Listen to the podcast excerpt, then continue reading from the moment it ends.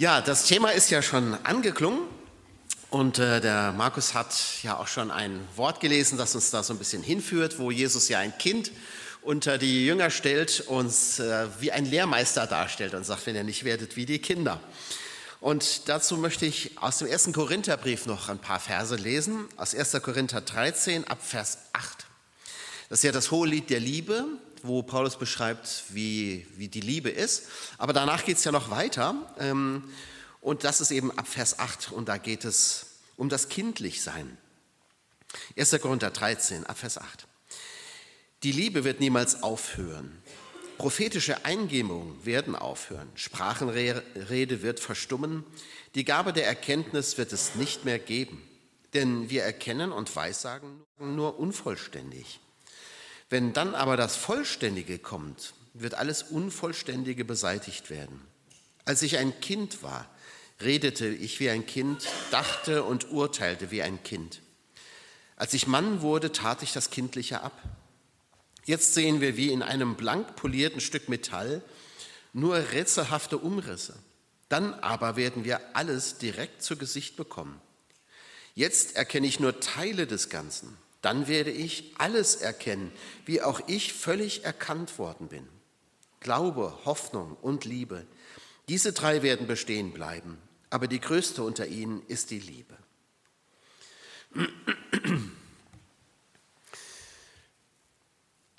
Was wir bei Paulus hier lesen über das Kindliche, ähm, damit meint er das, was wir jetzt von Gott erkennen können. Und er sagt, im Grunde sind wir jetzt alle wie Kinder, die ja nur einen begrenzten Verständnishorizont haben. Das ist, bei, das ist ja auch normal. Ne? Kein, kind, kein Mensch würde ein Kind deswegen verachten, weil es nur begrenzt versteht. Es kann eben auch gar nicht mehr. Und so sagt Paulus, so sind wir Menschen im Grunde jetzt auch. Wir haben nur ein sehr begrenztes Fassungsvermögen. Wir können nicht alles erfassen, was göttlich ist. Und er sagt, das wird sich erst dann ändern, wenn das Neue kommt, also die neue Welt Gottes. Und wenn wir bei ihm sein werden, dann werden wir erst alles erkennen können. Bis dahin sind wir eigentlich wie Kinder. Was wir hier so bei Paulus lesen, das scheint erstmal dem zu widersprechen, was Jesus gesagt hat. Der sagt, wir äh, sollen ja werden wie die Kinder, aber Paulus wird ja eher sagen, äh, dass wir wollen ja dahin kommen, dass wir das Vollständige sehen und das Kindliche ablegen. Aber natürlich ist beides richtig. Und ich glaube, ihr habt das auch schon verstanden. Wir müssen nur verstehen, was es eigentlich bedeutet, kindlich zu glauben. Denn kindlich, so habe ich ja das Thema genannt, ist schon gesagt worden, kindlich heißt ja nicht kindisch. Das ist ja ein Unterschied. Ich möchte mal an drei Punkten heute Morgen deutlich machen, wo ich den Unterschied sehe was kindisch heißt und was kindlich heißt. Und das erste, der erste Gedanke, den ich hatte, ist, wer kindlich glaubt, kindlich glaubt, der denkt. Und das ist vielleicht nicht das, was man jetzt als allererstes erwarten würde, aber ich glaube, es ist ein ganz wichtiger Punkt. Denn auch Paulus sagt ja, als ich ein Kind war, redete ich wie ein Kind, fühlte ich wie ein Kind und dachte wie ein Kind. Und das ist gar nicht despektierlich gemeint, sondern er sagt, Kinder denken eben auf eine bestimmte Art und Weise und das tun wir eben auch, solange wir noch sozusagen geistliche Kinder sind. Kinder schalten ja ihren Verstand auch nicht aus. Kinder denken ja. Aber sie denken eben auf ihre Art und Weise. Und Paulus sagt, so sind wir im Glauben auch. Wir sollen ja unseren Verstand nicht ausschalten. Ähm, wir, denken ja auch unseren Glauben und es ist auch wichtig. Aber wir sollten uns der Tatsache bewusst sein, dass wir immer nur einen, einen kleinen Teil erfassen können. Kinder schalten ihren Verstand nicht aus. Also, Kinder haben normalerweise einen ungebremsten Forscherdrang. Kinder wollen alles erleben, erfahren. Und äh, wenn du selber Kinder hast, ähm, dann weißt du, dann kennst du diese Warum-Fragen die, die gestellt werden und manchmal ohne Ende. Du, und dann gibst du eine Erklärung und du hältst dich schon, schon für schlau und dann kommt die, die nächste Frage, und warum das? Und dann musst du schon überlegen, aber du findest noch eine Antwort. Ne? Das geht so drei, vier Mal gut, bis du plötzlich irgendwo landest, wo du sagst, weil es eben so ist. Ne? Dann bist du am Ende deiner Weisheit. Aber die Kinder, die wollen eben wissen, die wollen es erfahren, sie wollen es verstehen. So sind Kinder. Kinder sind ja nicht blöd. Aber sie fangen ja erst an zu denken und zu erfassen und zu erfahren. Und sie können ja noch nicht mehr wissen, aber sie sind Forscher. Kinder sind absolute Forscher. Die gebrauchen ja ihren Verstand. Und wenn du dann irgendwann ähm, ja deine Antwort nicht mehr geben kannst, ne? wenn du meinst, du könntest Kinder abspeisen, da kannst du schon mal ganz schön nackig dastehen. Dann führen die dich nämlich aufs Glatteis. Ich weiß noch, als ähm, unser Ältester, als der äh, noch klein war, da, da, da wusste der immerhin schon, was ein Buch ist und was Buchstaben sind. Aber dann hatte er mal ein Heft vor den Augen und sagte, dann sind das ja Heftstaben. Die stehen ja nicht in einem Buch, ja. Aber das, das sieht man so, die Kinder denken ja, ne? die denken ja mit. Und das sollen wir als geistliche Kinder auch tun. Immer der Tag, Tatsache eingedenk, dass das, was wir über Gott denken und erfahren können, immer nur Stückwerk ist. Wir können hier nie das Ganze sehen. Und letztlich, natürlich kommt es letztlich auch nicht auf, auf das Wissen an, sondern auf das Vertrauen. Wer sich mit dem Glauben nicht auch, aber auch gedanklich auseinandersetzt, der wird über so einen kindischen Glauben nicht hinauskommen. Ich glaube, wir müssen das auch tun. Wir müssen uns auch intellektuell, also gedanklich mit unserem Glauben auseinandersetzen und zumindest das zu erfassen versuchen, was wir erfassen können. Und wer das nicht tut, ich glaube, der, der bleibt so im Kindischen stecken. Kindisch ist ja das, was unreif ist. Kindlicher Glaube, aber ist in einem gewissen Sinne ein sehr reifer Glaube. Denn reifer Glaube hat eine Geschichte, hat einen Wandel vollzogen. Am Anfang darf ja gerne der Kinderglaube stehen. Ich vermute mal, dass ihr, die ihr heute Morgen hier sitzt, als Kinder anders geglaubt habt als ihr heute das tut. Kinderglaube ist ein bisschen anders als der Glaube von Erwachsenen. Äh, da, da vollzieht sich ja etwas. Wir erleben etwas. Das wird, der Glaube, der reift ja auch. Und am Ende sollte dieser, äh, sollte der reife kindliche Glaube stehen. Das hört sich erstmal wie ein Widerspruch an, ist es aber nicht. Ein reifer Glaube erfordert auch Nachdenken. Ähm, seine Erkenntnis erschließt sich nur langsam in ständiger Auseinandersetzung auch mit dem Zweifel zum Beispiel. Deswegen bin ich immer ganz froh, wenn, wenn Jugendliche oder so auch so eine Phase durchmachen, wo sie zweifeln, wo sie sich mit Gott wirklich im wahrsten Sinne des Wortes auseinandersetzen und, und auf Distanz gehen und sagen, ich muss mir das doch mal genauer angucken. Weil ich glaube, dass dieser Zweifel dazugehört, um im Glauben weiterzukommen. Der Glaube, der sich vor allen Zweifeln schützt oder schützen will, der ist kindisch. Der, der die Realitäten nicht wahrnehmen will. Ein Glaube, der das nicht will, der bleibt kindisch. Ich weiß noch, als ich, als ich noch klein war und meine Mutter beim Einkaufen war, war ich alleine in der Wohnung. Ich weiß nicht, wo, mehr, wo meine Geschwister waren, keine Ahnung. Auf jeden Fall war ich allein in der Wohnung. Und ähm, und plötzlich habe ich gedacht, na, was ist denn, wenn jetzt Einbrecher kommen oder irgendwie sowas? Ja? Und habe dann die Decke über den Kopf gezogen und so lange gewartet, bis Mama wieder da war. Ne? Also ich war, noch, ich war noch ziemlich klein. Ja? Das hatte ich dann, habe ich dann später nicht mehr gemacht. ähm, aber so, so, so, glauben manche auch. Ja? Sie, sie ziehen eine Decke über den Kopf und wollen nicht sehen, was, was eigentlich ist. Die atheistische Kritik die hält uns Gläubigen oft vor, dass, dass wir nicht erwachsen werden wollen. Dass, dass wir uns das Leben sozusagen leicht machen. Und oft haben sie vielleicht auch recht, ich weiß es nicht. Der Durchgang durch die Aufklärung, die, die man in Europa ja erlebt hat, die kritische Distanz zu Dingen, das historische Denken, ähm, das bleibt ja keinem von uns erspart. Wir können ja nicht hinter das zurück, was, was gedacht und herausgefunden worden ist, was Wissenschaft entdeckt hat. Kindlicher Glaube markiert nicht das Ende des kritischen Denkens, das ist mir wichtig, sondern auch kindlicher Glaube denkt. Und nur wer auch einen Zweifel zum Beispiel aushält, kann zu einem Glauben finden, der kindlich, aber auch erwachsen ist. Du brauchst beides. Kindisch wäre es, um das mal konkret zu machen, zum Beispiel an Überzeugungen festzuhalten, die wirklich kaum noch zu halten sind, nur weil man den Zweifel nicht aushalten will.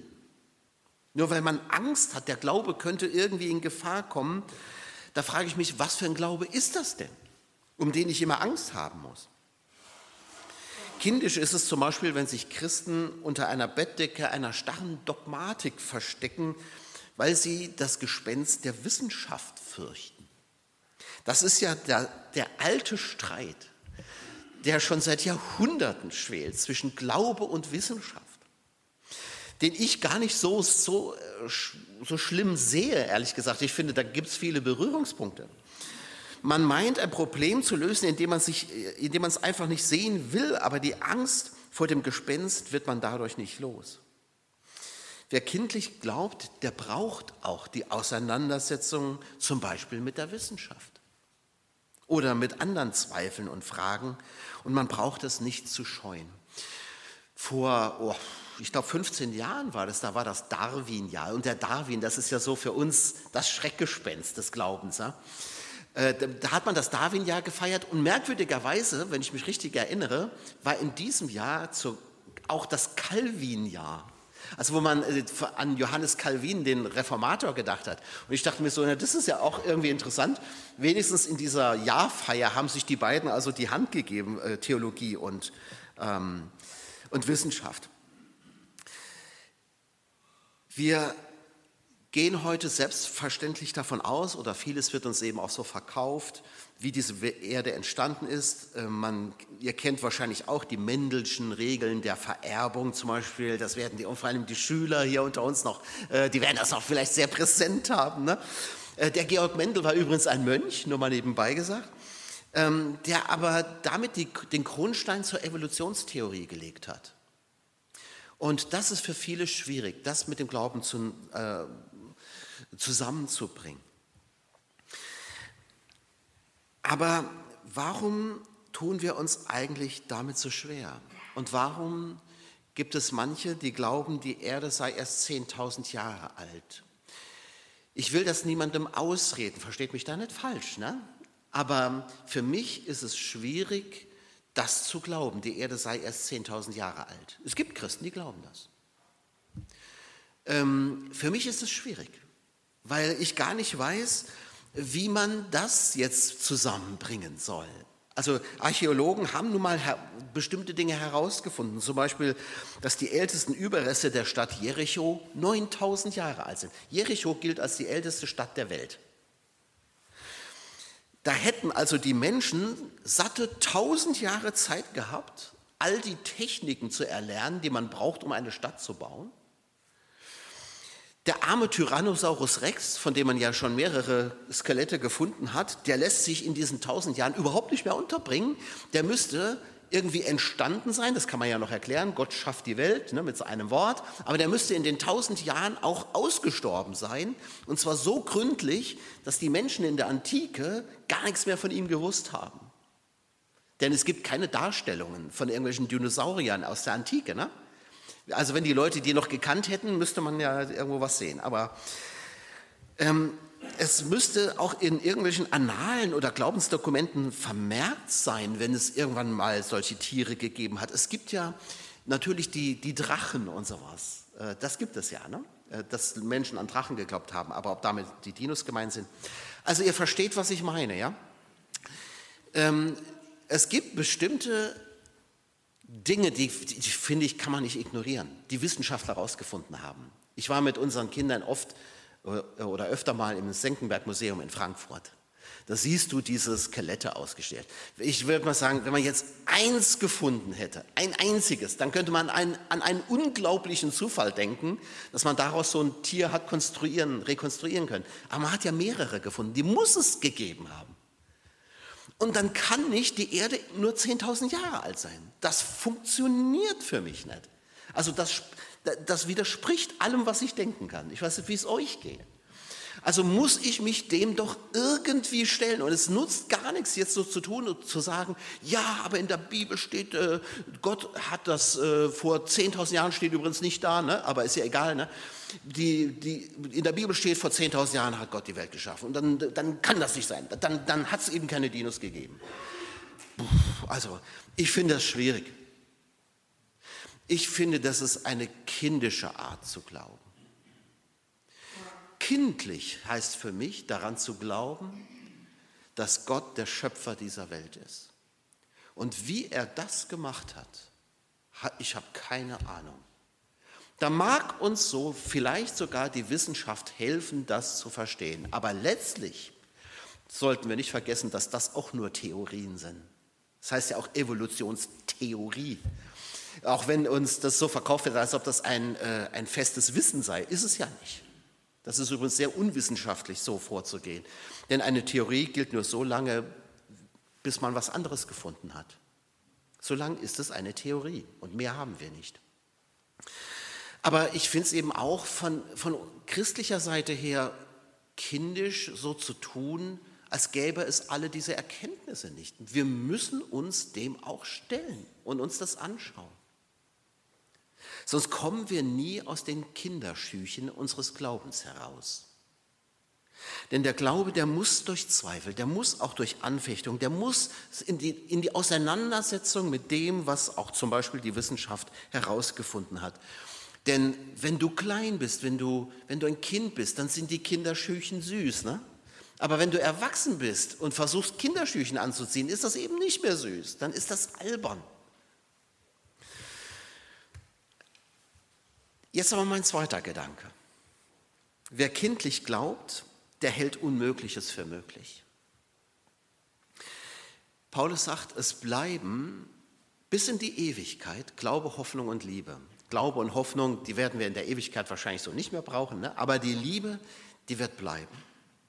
Kindlich ist ein Glaube, der sich an Gott hält, dessen Friede höher ist als alle Vernunft. Kindlich glauben heißt auch noch staunen können, auch wenn man keine Erklärung hat. Wer kindlich glaubt, der hält Unmögliches für möglich, weil Gott über Verstehen und Begreifen wirken kann. Und ich glaube auch, wer Gott nur in seinem Verstand sucht, der ist mindestens so kindisch wie derjenige, der das kritische Denken nicht zulassen will. Erich Kästner hat ja Schülern mal in, in ein fiktives äh, Poesiealbum geschrieben. Er schreibt den Kindern, liebe Kinder, lasst euch die Kindheit nicht austreiben. Schaut, die meisten Menschen legen ihre Kindheit ab wie einen alten Hut. Sie vergessen, sie vergessen sie wie eine Telefonnummer, die nicht mehr gilt. Ihr Leben kommt ihnen vor wie eine Dauerwurst, die sie allmählich aufessen. Und was gegessen worden ist, existiert nicht mehr. Man nötigt euch in der Schule eifrig von der Unter- über die Mittel- zur Oberstufe. Wenn ihr schließlich droben steht und balanciert, sägt man die überflüssig gewordenen Stufen hinter euch ab. Und nun könnt ihr nicht mehr zurück. Aber müsste man nicht in seinem Leben wie in einem Hause Trepp auf, Trepp abgehen können? Was soll die schönste erste Etage ohne den Keller mit den duftenden Obstborden und ohne Erdgeschoss mit der knarrenden Haustür und der scheppernden Klingel? Nun, die meisten leben so. Sie stehen auf der obersten Stufe, ohne Treppe und ohne Haus und machen sich wichtig. Früher waren sie Kinder, dann wurden sie Erwachsene. Aber was sind sie nun? Nur wer erwachsen wird und Kind bleibt, ist ein Mensch. Finde ich ganz wunderschön. Gerade im geistlichen Sinne ist dieser letzte Satz wunderschön.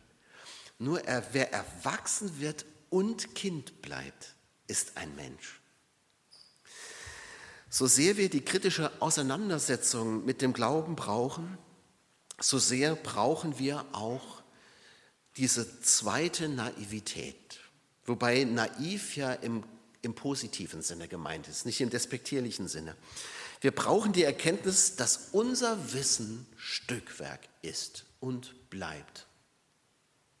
Dass es immer noch mehr gibt, als wir denken und uns vorstellen können.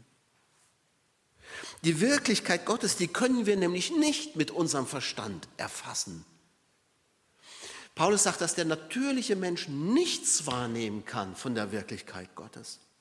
Wir brauchen tatsächlich eine Art kindlicher, nicht, nicht kindischer, sondern kindlicher Naivität, um die Augen nicht vor der Wirklichkeit Gottes zu verschließen. Kinder glauben ja oft das, was du ihnen sagst. Ne? Je, je, jünger, desto eher glauben sie es und setzen das dann auch sofort um.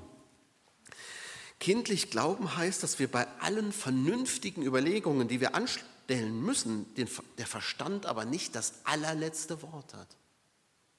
Denn der kann uns auch täuschen.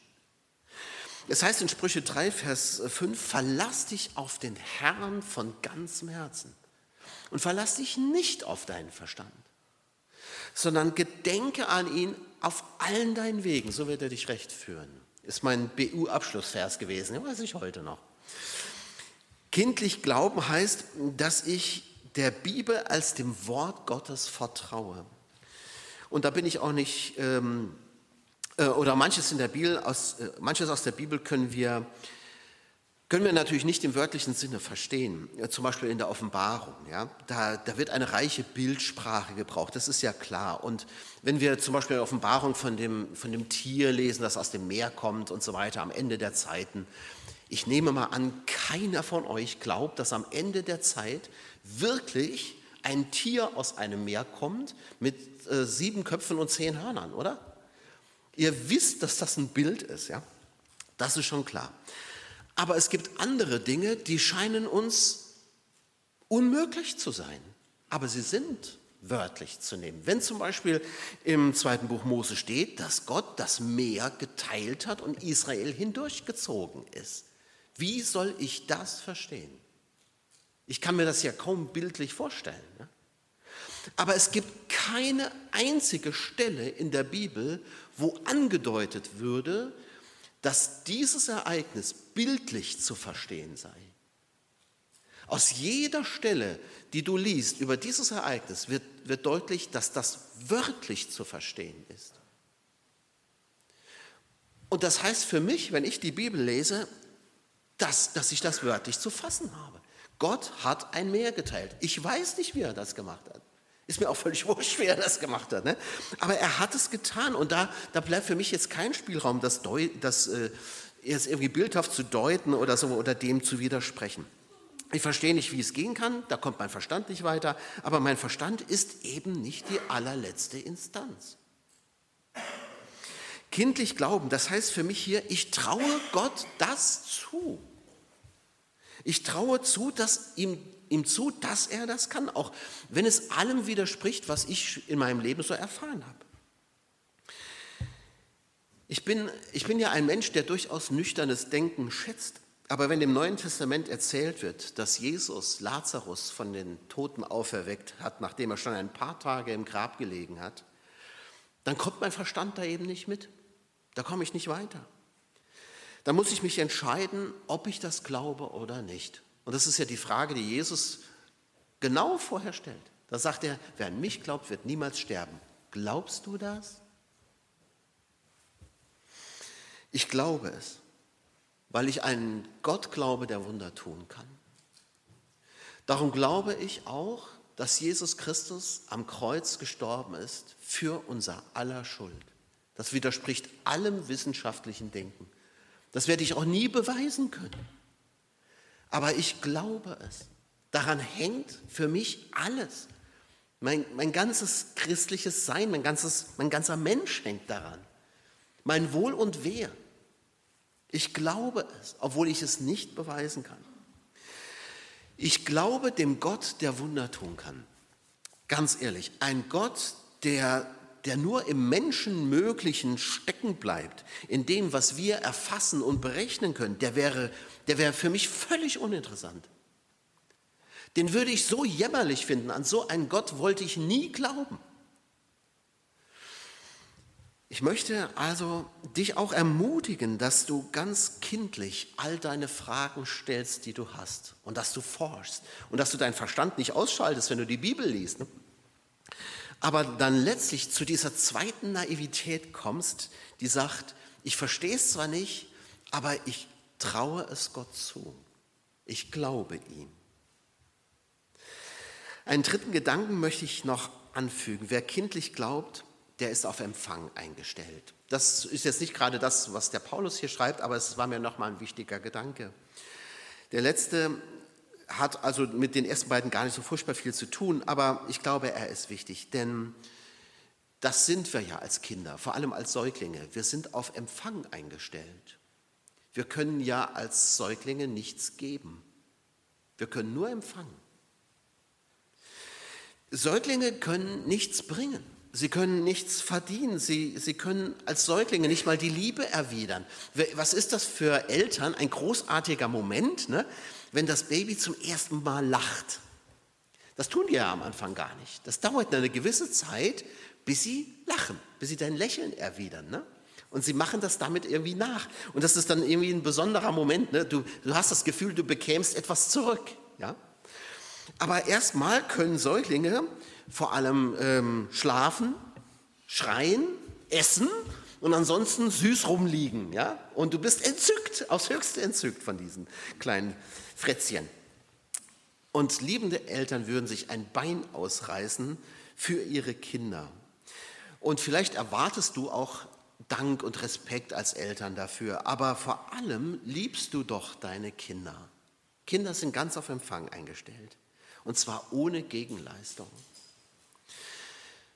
Ich weiß noch, als ich, ich hatte mal zu predigen, ich glaube, das war in Hanau, da war ich noch äh, Student und äh, unser Ältester war schon geboren und er war eben noch, war noch ganz klein, halt noch ein Baby. Ne?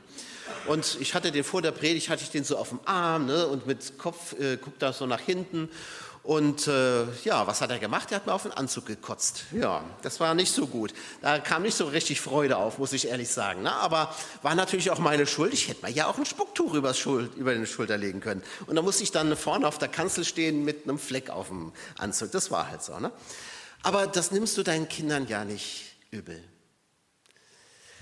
Du liebst deine Kinder und du weißt, sie können nur empfangen. Sie können dir im Moment noch nichts geben. Es hat mal jemand ganz schlau ausgerechnet, oh, das ist aber schon lange her. Äh, ich erinnere mich aber an die Zahl interessanterweise noch, wie viel Kinder Eltern kosten, bis sie erwachsen sind. Also wie viel musst du als Eltern investieren, um deine Kinder großzuziehen? Und damals waren das, wenn ich mich recht erinnere, 120.000 Euro. Heute wären es mehr. Also heute bist du mit Sicherheit bei 200.000 Euro. Ne? Aber kein kein Vater, keine Mutter würde hingehen und das den Kindern später in Rechnung stellen. Atmet auf, ne? Also hier, jungen Leute, ne? Ja, ihr müsst nicht zurückzahlen, das ist kein BAföG oder so, ne? Das kriegt ihr einfach. Warum? Weil, eure, weil die Eltern ihre Kinder lieben, ist doch klar. Und sie wissen, mein Kind ist auf Empfang eingestellt. Es kann mir auch gar nicht das alles zurückgeben. Das geht nun mal nicht. Allen Eltern ist klar, dass das Leben ihrer Kinder, ihr Wohl und Wehe zum großen Teil von ihnen und ihrer Fürsorge abhängt. Das ist nun mal so. Und so ist es im Geistlichen auch. Wir sind ganz auf Empfang eingestellt. Wir können Gott gar nichts zurückgeben.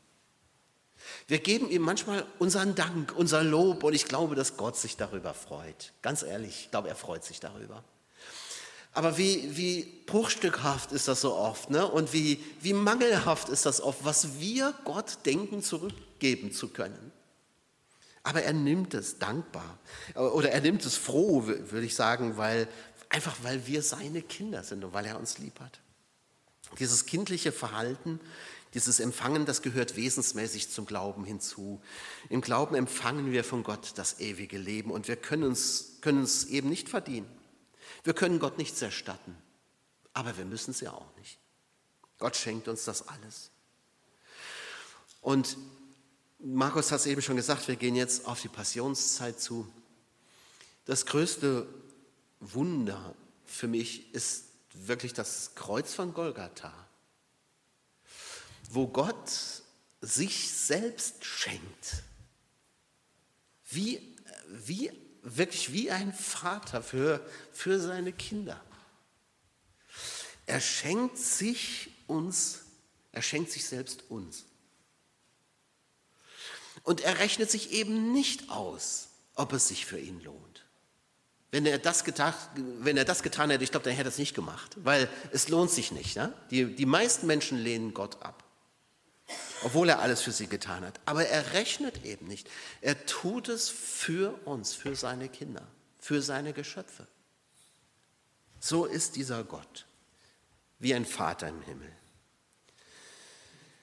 Kindisch wäre, zu, wäre es zu glauben, du könntest dir diese Liebe verdienen. Du, die verdienst du nicht, die kriegst du einfach geschenkt. Und kindisch wäre es zu glauben, du könntest dir den Himmel verdienen. Das ist albern, denn das schaffst du nicht. Aber du bekommst ihn einfach geschenkt. Und wisst ihr, dieses Vertrauen, das möchte ich mir immer bewahren. Dieses, dieses Naive, dieses, ich verstehe es zwar nicht, aber ich traue es Gott zu. Und das mag uns auch durch Zeiten bringen wie diese, ne, wo, wo vieles auch schwierig ist ähm, und wo wir uns vielleicht auch fragen, wie sollen wir da durchkommen? Gott kann es. Er wird uns hindurchbringen und ich wünsche euch auch sehr, dass ihr das erlebt. Amen.